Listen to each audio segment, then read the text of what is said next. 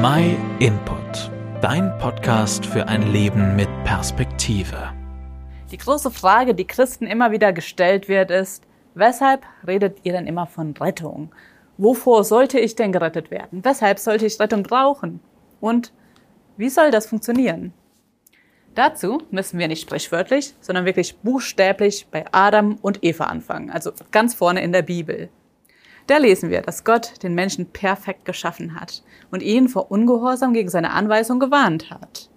Von allen Bäumen im Garten sollst du nach Belieben essen, nur nicht von dem Baum, der dich gut und böse erkennen lässt. Sobald du davon isst, wirst du sterben müssen. Gott hat Adam also gewarnt und die Konsequenz ganz deutlich aufgezeigt.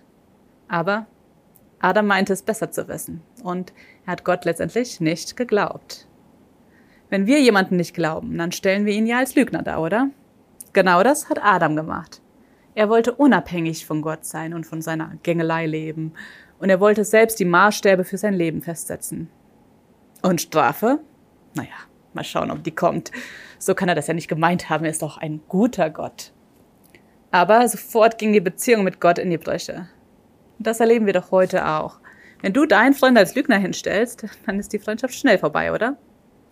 Nicht nur das Wesen, das der Mensch seitdem hat, sondern auch die falschen Handlungen, die daraus entstehen, die nennt Gott Sünde. Adam hatte die Perfektion verloren, die er am Anfang von Gott bekommen hatte. Und jetzt stell dir das mal der Einfachheit halber wie ein Gendefekt vor, der unvermeidlich weiter vererbt wird.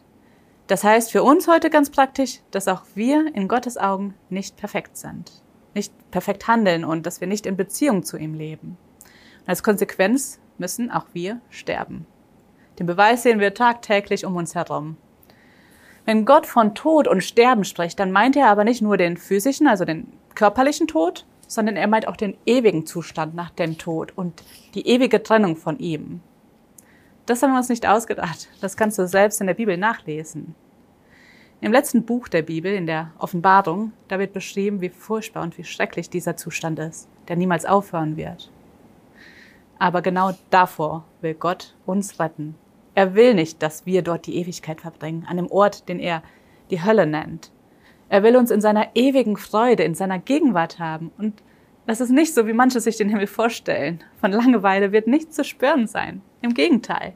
Das Leben wird eine ganz andere Qualität haben. Keine Schmerzen, kein Tod, kein Leid, keine Tränen, kein Hunger und kein Krieg. Also nochmal zusammenfassend weil Adam und Eva gegen Gott rebelliert haben. Deswegen hat sich die Folge des Todes wie ein Gendefekt auf alle Menschen ausgebreitet. Wir sind deswegen von Geburt an von Gott getrennt. Und weil auch wir gegen Gottes Anweisungen handeln, verdienen wir den ewigen Tod, der auch Hölle genannt wird. Gott möchte das aber nicht. Vielmehr möchte er uns davor retten. Und deswegen benötigt jeder Mensch laut der Bibel Rettung. Und wie das aussieht, das erfährst du im nächsten Teil. Vielen Dank, dass du dir den My Input Impuls angehört hast. Wenn du mehr wissen willst, geh auf unsere Website myinput.it oder folge uns auf YouTube, Facebook und Instagram.